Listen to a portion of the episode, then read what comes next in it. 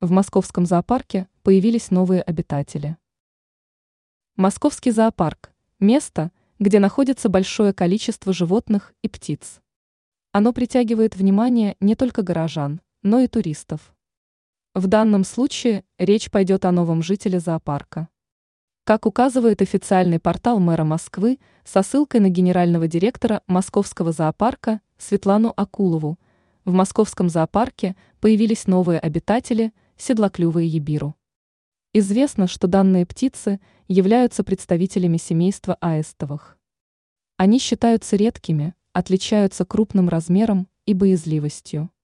Отмечается также, что в настоящее время новые обитатели находятся в авиарии, вольере для птиц большого размера. С наступлением холодов их место обитания изменится. Они переедут в домик возле Большого Пресненского пруда. По словам Акуловой, ебиру являются робкими, поэтому их адаптация протекает медленно. Она добавила, что в настоящее время орнитологи налаживают контакт с птицами.